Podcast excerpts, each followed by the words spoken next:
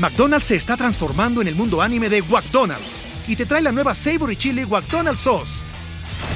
Los mejores sabores se unen en esta legendaria salsa para que tus 10-piece chicken wack papitas y Sprite se conviertan en un meal ultra poderoso.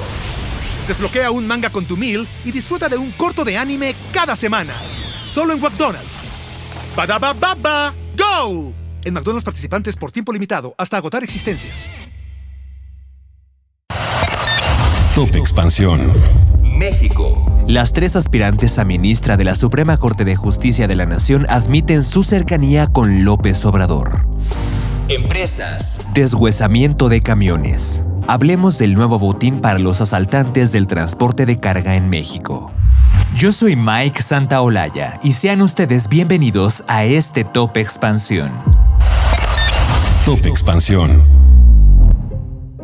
Las tres aspirantes a ministra de la Suprema Corte de Justicia, Berta María Alcalde Luján, Lenia Batres y María Estela Ríos, admitieron que tienen cercanía con el presidente Andrés Manuel López Obrador. Cada una en sus términos y en su oportunidad justificó la relación que tiene con el mandatario mexicano. Las tres comparecieron ante la Comisión de Justicia del Senado, en donde al mediodía de este lunes arrancaron las presentaciones de las tres mujeres que forman la terna de aspirantes a ministra de la Corte, luego de la renuncia de Arturo Saldívar al máximo tribunal. Por ejemplo, Berta María Alcalde, hermana de Luisa María Alcalde, actual titular de la Secretaría del Trabajo, dijo que no niega que haya coincidencia respecto de los principios con el presidente López Obrador, señalando la lógica de que el presidente proponga a una persona que esté acorde a sus principios y valores. La segunda de ellas, Lenia Batres, la hermana de Martí Batres, quien encabeza la jefatura de gobierno de la Ciudad de México, explicó y defendió la postura del presidente que ha demandado actuar a favor de las causas de su gobierno. Además, justificó el reproche del presidente cuando dice que los ministros anteriores le fallaron. El último turno de las comparecencias le tocó a la consejera jurídica de la presidencia, María Estela Ríos González, quien rechazó que no cumpla con el perfil para aspirar a convertirse en la ministra de la Corte. Incluso defendió que si llega al cargo no se afectaría al Poder Judicial a pesar de ser una colaboradora del presidente. La jornada comenzó con el rechazo de la oposición a una de las propuestas de la terna, pero la defensa de la mayoría morenista, que se negó a analizar si las juristas planteadas por el presidente López Obrador cumplen siquiera los requisitos mínimos para ser consideradas. Así, alcalde Luján expuso en su intervención inicial la necesidad de una reforma judicial y se presentó como especialista en reingeniería de instituciones. Además de ser hermana de Luisa María Alcalde, es hija de Berta Luján Uranga, expresidenta del Consejo Nacional de Morena y ex integrante del gabinete del gobierno legítimo, en sus palabras, de López Obrador.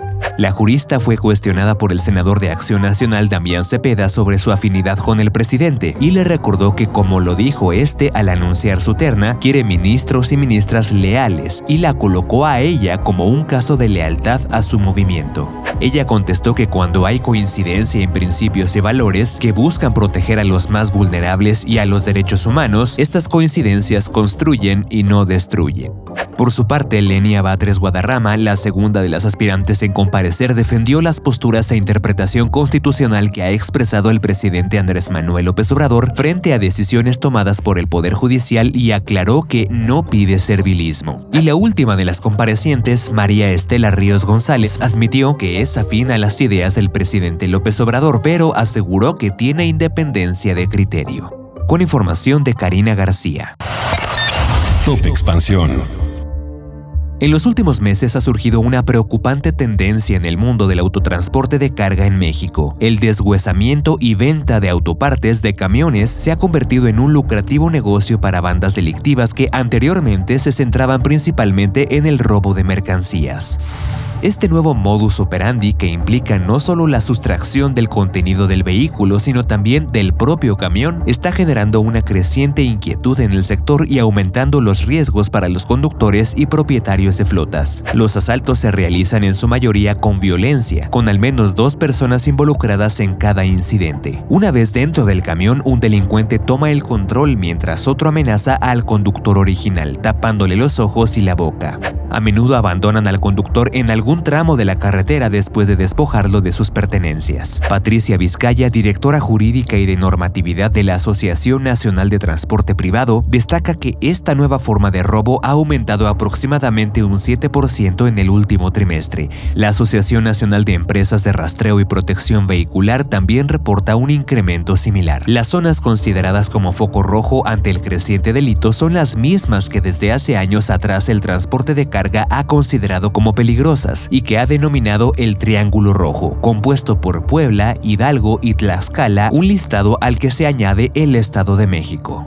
David Román, presidente de la Asociación Nacional de Empresas de Rastreo y Protección Vehicular, revela la existencia de predios diseñados para bloquear la señal GPS de los camiones, facilitando el desmantelamiento en deshuesaderos. Estos sitios se han vuelto puntos críticos en la operación de este nuevo mercado negro de autopartes, y aunque se ha informado a la Guardia Nacional, las autoridades aún no han abordado de manera efectiva esta problemática. Por otro lado, en la Ciudad de México se han identificado lugares específicos donde se comercian con estas mercancías robadas, tal como el mercado de la San Felipe y las Torres.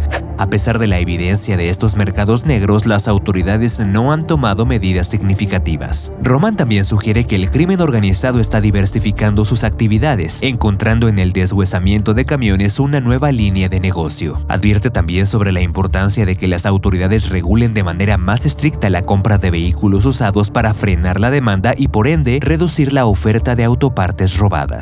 Con información de Suara de Luna. Top Expansión. Esto fue Top Expansión, un destilado de noticias para que continúen su día bien informados. Yo soy Mike Santaolalla y les deseo un excelente día. Recuerden que si quieren más información sobre economía, política, empresas, mercados y tecnología, siempre pueden contar con Expansión y todas sus plataformas. Hasta pronto.